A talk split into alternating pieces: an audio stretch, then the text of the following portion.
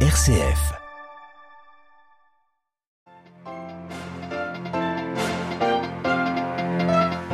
Le président ukrainien à la S jeudi, dans un contexte brûlant, la Russie accuse l'Ukraine d'avoir mené une attaque au gros au drone contre le Kremlin. Avec la guerre à ses portes, l'Union européenne ne veut pas se trouver à court d'armes et de munitions. Elle annonce un plan sur le long terme pour la production d'armement. Une bonne nouvelle sur le front du chômage en Espagne. Les chiffres n'ont jamais été aussi bas depuis 2008. Explication avec notre correspondant sur place. Et puis enfin, le pape François invite les étudiants d'Amérique latine et des Caraïbes à la mission. Tous les détails en fin de journal. Radio Vatican, le journal Marine Henriot. Bonjour, le président ukrainien Volodymyr Zelensky est donc aux Pays-Bas. Il se rend au siège de la Cour pénale internationale, la CPI, pour euh, rencontrer ses dirigeants qui enquêtent sur des crimes de guerre présumés de l'armée russe en Ukraine. La juridiction avait émis en mars dernier un mandat d'arrêt contre Vladimir Poutine. Cette visite du président ukrainien s'effectue dans un contexte où la Russie accuse l'Ukraine d'avoir mené une attaque au drone contre le Kremlin, Myriam.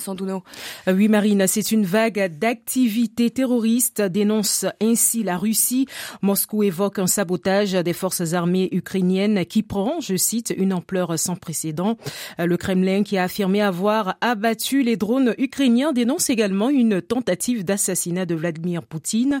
Une accusation rejetée aussitôt par Kiev, qui de son côté a déclaré avoir abattu aujourd'hui au cours de la nuit 18 drones sur 24 envoyés par la Russie. Euh, nous n'avons pas attaqué Poutine, a lancé le président ukrainien lors d'un déplacement en Finlande, expliquant avoir défendu des villages et villes au moment où des frappes russes sur une gare et un supermarché ont fait 21 morts dans la région de Kherson. L'attaque de drone a suscité une avalanche de déclarations. Les États-Unis alliés de Kiev disent prendre avec beaucoup de précautions les accusations du Kremlin. La France, elle, la juge comme un épisode étrange et mystérieux en effet, depuis près d'une semaine, une série d'attaques de drones et de sabotages ferroviaires ont frappé des régions russes proches de l'Ukraine à quelques jours des célébrations militaires le 9 mai en Russie. Merci Myriam, Myriam Sandouno. Et c'est dans ce contexte qu'hier, l'Union européenne a présenté un plan à 500 millions d'euros pour euh, relancer la production de munitions et au plus long terme les capacités de l'industrie européenne d'armement. C'est en fait le troisième volet d'un plan de livraison de munitions à l'Ukraine. Depuis Bruxelles, les explications de Pierre Benazet. La Commission propose d'investir 500 millions d'euros de fonds européens dans l'industrie de l'armement, ce qui devrait entraîner des investissements équivalents des États membres de l'UE.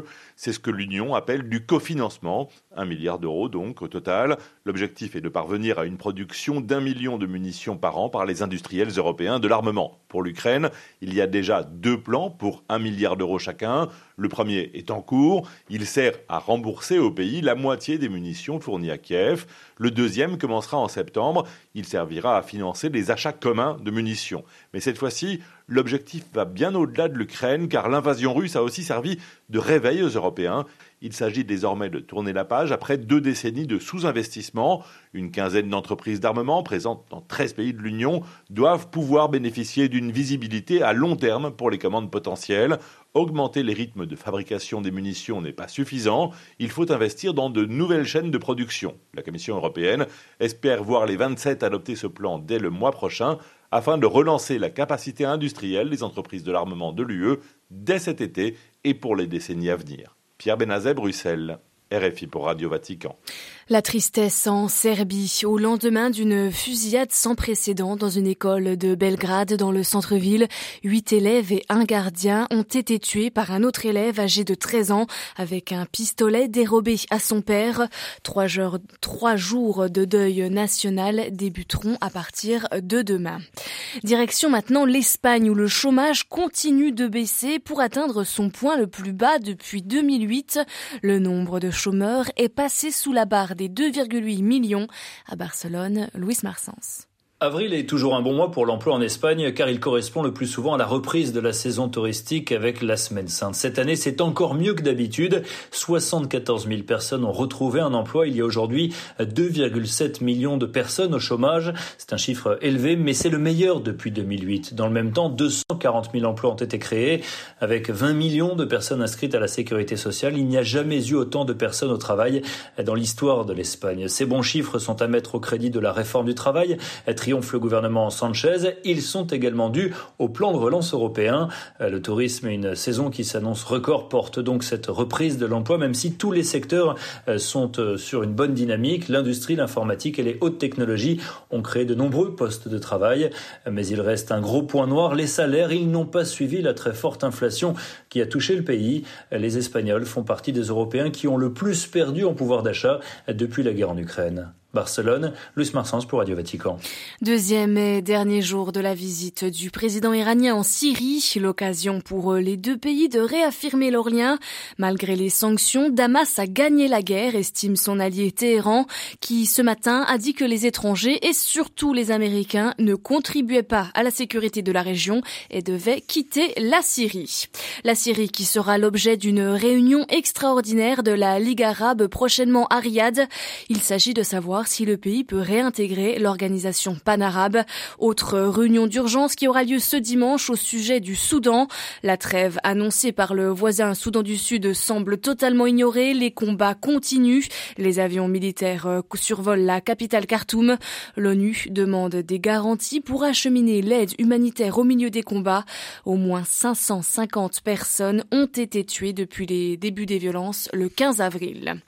Le pape encourage la protection jordanienne du patrimoine chrétien oriental en recevant ce matin les participants au sixième colloque entre le Dicaster pour le dialogue interreligieux et l'Institut royal d'études interconfessionnelles de Jordanie.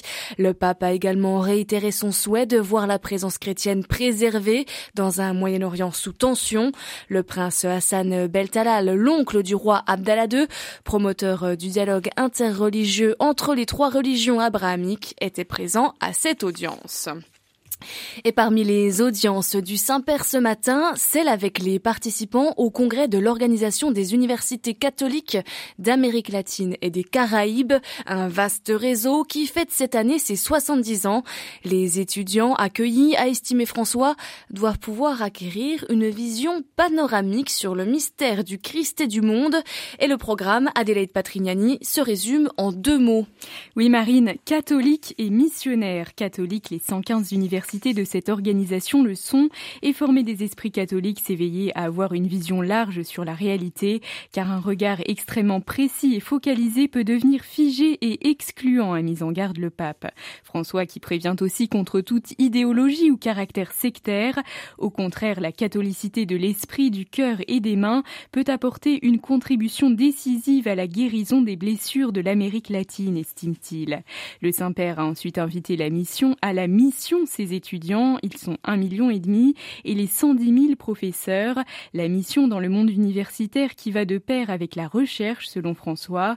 Le chercheur a un esprit et un cœur de missionnaire, a-t-il affirmé. Il garde les portes ouvertes vers l'extérieur, celles de son intelligence. Le missionnaire aime la réciprocité, il enseigne et apprend, convaincu que chacun a quelque chose à enseigner, a expliqué le Saint-Père. Et là aussi un avertissement, le chercheur ne doit pas, ne doit pas renoncer à sortir et à apprendre, car il mutilerait son intelligence. Le vœu du pape, c'est donc que, que ces universités sud-américaines pardon, puissent devenir des centres de recherche de renommée mondiale, tout en formant, Marine, des esprits missionnaires. Merci beaucoup, Adélaïde Patrignani. Et ces mots du pape François sont évidemment à retrouver sur notre site internet vaticannews.va, où vous pourrez également bientôt retrouver le nouveau message vidéo de François à l'intention des participants au JMJ de Lisbonne. Elles se tiendront au mois d'août prochain. Et avant de se quitter, un mot sur euh, les inondations meurtrières cette année au Rwanda. Au moins 127 personnes sont mortes à cause des pluies et des glissements de terrain qu'elles engendrent. L'ouest du pays est le plus touché. Le nombre de morts risque encore d'augmenter, avertissent les autorités. Les épisodes de fortes pluies sont de saison dans la région, mais leur intensité grandit à cause des changements climatiques. Merci de votre écoute et de votre fidélité. Le prochain retour de l'information en direct de Rome, c'est tout à l'heure à 18h. Vous serez en compagnie de Xavier Sartre. Une très bonne après-midi à toutes et à tous. C'est Marine Henriot qui présente à l'instant le journal de la rédaction de Radio Vatican.